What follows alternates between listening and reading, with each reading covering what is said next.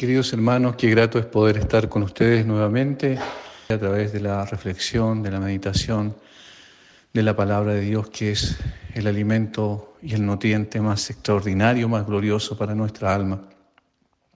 Estamos terminando el Salmo 83 y la conclusión es, maravillosa, porque después de la oración, donde el salmista ora y ruega para que el Señor se interponga en contra de sus enemigos, los eh, destruya o los vuelva hacia Él.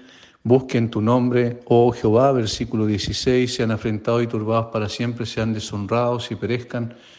Termina con una, con una petición muy importante. Y conozcan que tu nombre es Jehová, tú solo altísimo sobre toda la tierra. Qué maravilloso que en la mente y el corazón del salmista siempre estaba este propósito, que Dios fuese conocido y glorificado, que Dios fuese reconocido como el Altísimo sobre toda la tierra. Y conozcan que tu nombre es Jehová.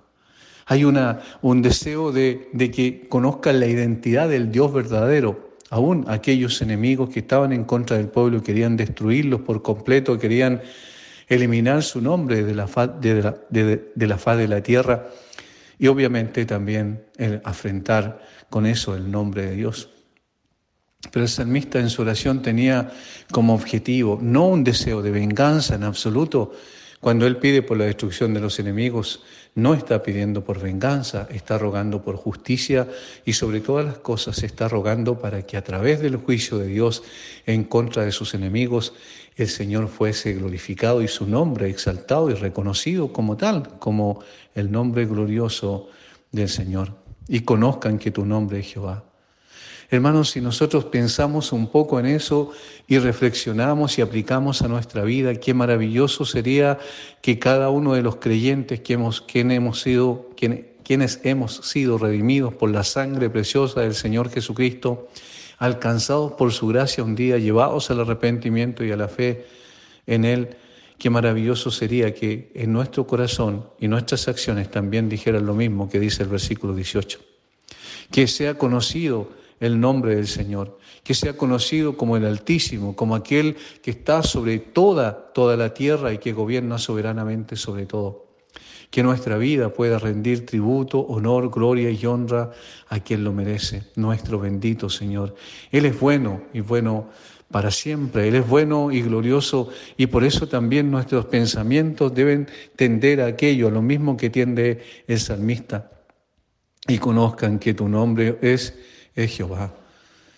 Hermanos, hemos conocido a nuestro Señor por medio de la revelación de su palabra. Lo conocemos cada día más cuando somos expuestos a ella por medio de la predicación, la exhortación en el contexto de la iglesia.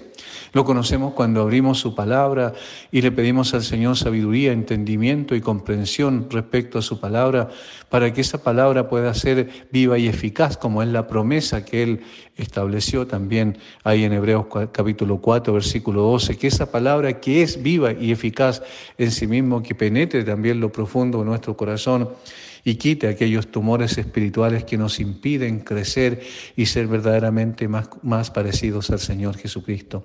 Qué maravilloso sería que esa palabra pueda obrar todos los días en nuestro ser para que el Señor sea exaltado de esa manera a través de las decisiones que tomamos, a través de la forma en cómo lo seguimos, que cada día tengamos un corazón más dispuesto a buscar, a buscar su nombre.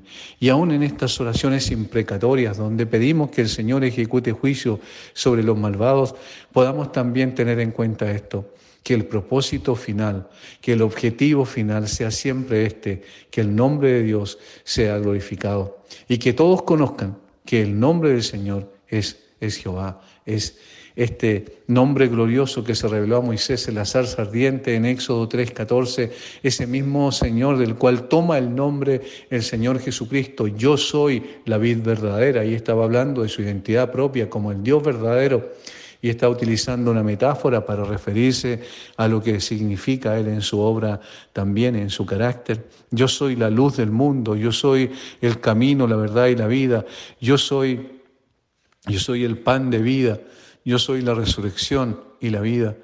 Tantas, tantas cosas, o estas siete metáforas de Juan, para decirlo más con mayor exactitud, que el Señor se aplica a sí mismo, tienen como principio el nombre del Dios verdadero, este nombre, que te conozcan, que conozcan que tu nombre es IHWH, yo soy el que soy, el que siempre ha existido, el que siempre será el alfa y la omega, el principio y el fin, el que existe por sí mismo, el que no necesita de nada ni de nadie para existir, el autosuficiente, el eterno, el presente eh, continuo, el que siempre es y siempre será. Por eso está este verbo ser o estar del, del hebreo es, es yo soy, yo soy. No yo era, yo seré, sino yo soy en un continuo presente.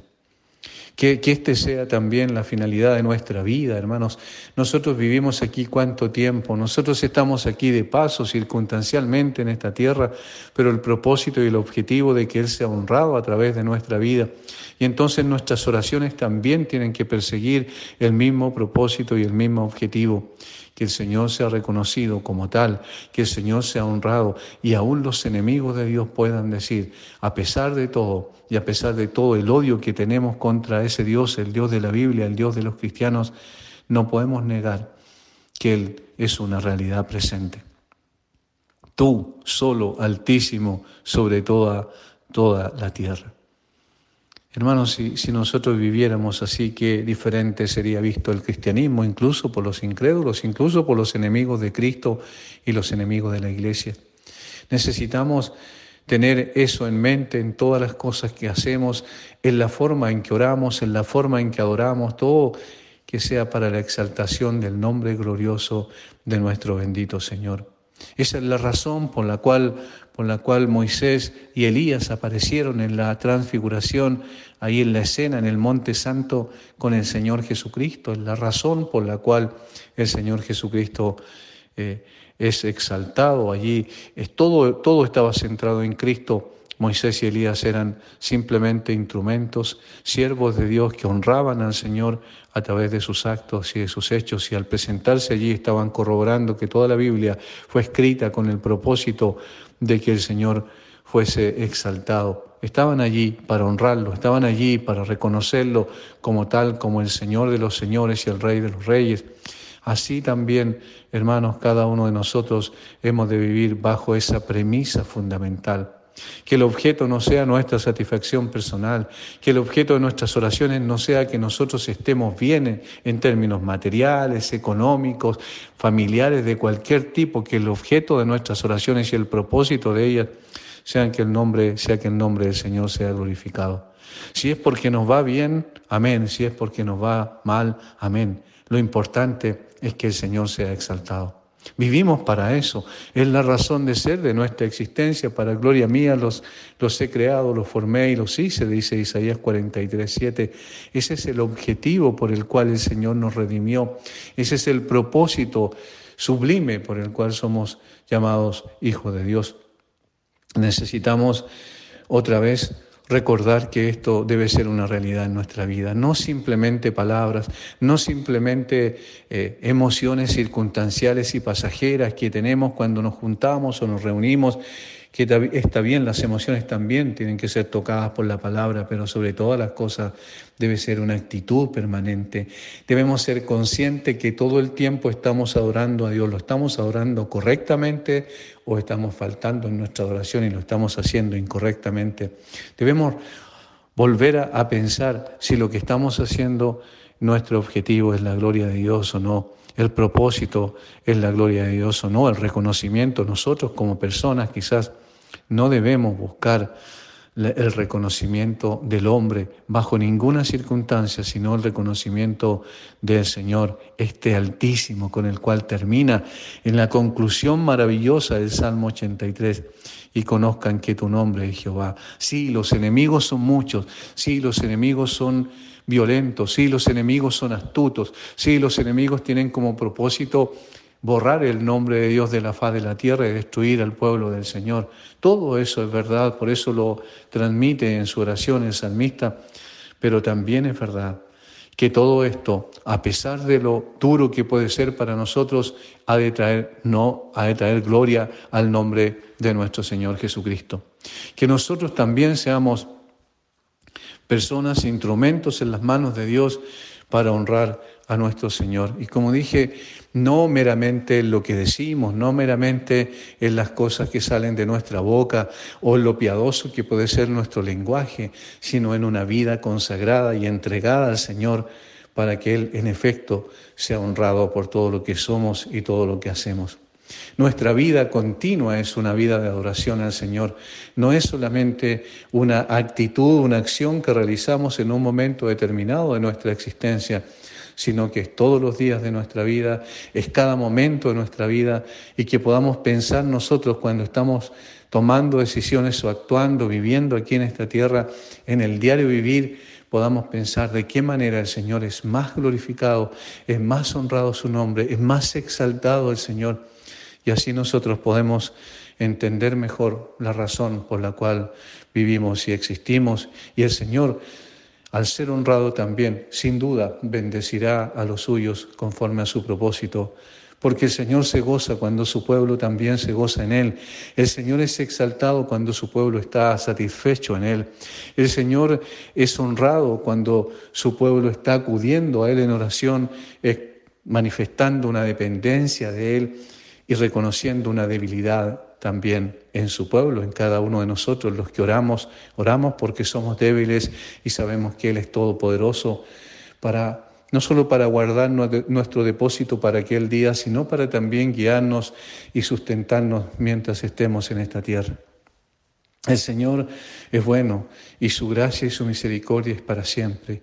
Y aunque seamos asediados cada vez más por las mismas leyes terrenales que los en los aparatos legislativos de todo el mundo están tratando de encerrar a los cristianos desde el punto de vista de legislar en contra de ellos. Ahora mismo en el, en el plano nacional se aprobó la ley que reforma la, la, ley que ya existía de no discriminación, pero ahora es mucho más compleja porque ha dado vuelta el argumento y lo que hace es poder mostrar en realidad que, la persona que es acusada parte como culpable y no como inocente, de tal manera que eso va a repercutir también en la iglesia del Señor.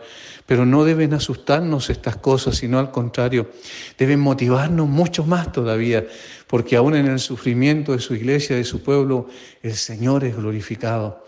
Porque en medio de la animadversión y la odiosidad de los enemigos de Dios en contra de su pueblo, su iglesia, el Señor sigue siendo honrado cuando nosotros descansamos en Él, como el salmista, cuando nosotros acudimos a Él para que el Señor ejecute su justicia conforme a su voluntad en su tiempo, o para que el Señor simplemente de, de aquello que es muy malo en apariencia para nosotros pueda sacar algo maravillosamente bueno. Que el Señor siga guiándonos y que podamos decir también, como el salmista, que lo más importante, que el Altísimo, el nombre del Altísimo, el nombre de nuestro Señor sea exaltado, ya sea por paz en términos de lo que pase alrededor nuestro, o ya sea por batallas que estemos librando y en las cuales nos sentamos impotentes frente a ese tipo de cosas. No somos capaces ni suficientes para cambiar nosotros el mundo, pero Cristo es suficiente para cambiar el corazón aún de las personas que más aborrecen y odian al pueblo de Dios. Nosotros confiamos en Él, nosotros dependemos de Él y entonces pedimos al Señor que Él sea glorificado, que su nombre sea exaltado, que Él sea honrado a través de lo que somos y de lo que hacemos. Hermanos, que esto nos lleve a un cristianismo más efectivo, más real, más práctico, no solo algo teórico donde hemos llenado nuestra cabeza de conceptos y descripciones, sino que verdaderamente nos acerquemos al Señor con un corazón dispuesto y podamos honrarlo como vivimos sobre todas las, sobre todas las cosas de la manera en que vivimos. Mis hermanos, que esta sea también el deseo de nuestro corazón y la práctica de nuestra vida. Y conozcan Conozcan todas las personas, todos los que nos conocen, todos aquellos que se han relacionado, se relacionan con nosotros, todos aquellos que conocen a la iglesia de Cristo, que conozcan que tu nombre, Señor, tu nombre es Jehová, es el eterno, el que existe por sí mismo, tú solo altísimo sobre toda la tierra. Que reconozcan inclusive los que más aborrecen tu nombre, que tú eres soberano sobre todas las cosas de esta tierra y gobiernas con autoridad, sabiduría y poder. Que el Señor les bendiga, mis hermanos. Un abrazo a la distancia.